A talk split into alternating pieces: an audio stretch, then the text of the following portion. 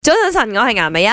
早晨，早晨，我係林德榮係。啦，今日我哋講嘅就係買嘢呢回事啦。咁有冇人誒、呃好似我咁樣買嘢就一次過好多時候買多多嘅？係，幾乎大部分人都應該係似你咁樣。 嗱，老實講，我唔係囤貨㗎嗯吓，即係我買嗰啲，如果你講食物嗰啲，肯定囤唔到啦。啊係咁係因為我冇時間去經常買嘢，即係有啲人咧每個禮拜啊都會去一次 grocery 去買啲嘢噶嘛，咁、嗯係我就冇咁樣嘅時間啦。我成日買嘢咧，會買咗之後咧，我唔知佢仲有冇，嗯跟住我就再買咯。嗯買，哎屋企仲有一罐喎，哦譬如嗰啲牛肉汁。譬如如果屋企嗰人冇煲湯哼，咧，嗯咁我又會攞個牛肉汁咧嚟加啲熱水就咁飲。哼，哦哦，呢個我係怪得食飯有啲湯飲咁樣嘅。哦嘢食啊，即係係我試屋企咧，燉咗四罐，嗯。我諗應該冇咗啦，又買一罐，應該冇咗又買一但罐，係還好啦，呢 啲即係佢哋嘅佢都好 expert 啲襟等嘅，係啦，啱冇咁快過期。啱啱嘅啱。咁樣講緊就係，譬如因為我冇時間嘛，咁而譬如啊，我講緊買牙膏嗯啊、廁紙啊呢啲日常用品咧、消耗品咧，咁一啊次過就買呃可能半打，即係類似咁樣嘅。嗯咁我就唔想話，咦，我用到一半冇牙膏用啦咁樣，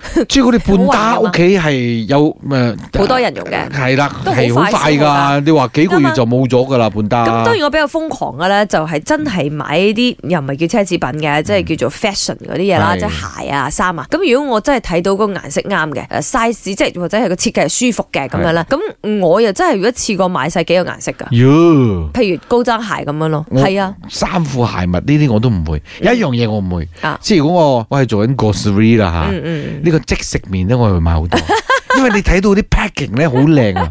哎，我呢個麻油味，誒呢個哦凍飲，呢個咩咩，你你會揀揀揀，我試過揀啊，廿幾 pack 啊！嗯，哇！唔係唔係細細包啊，即係 pack 五六包嗰啲人哋就問喂你 咧媽，媽啊，係 你買咁多即食麵做咩 啊？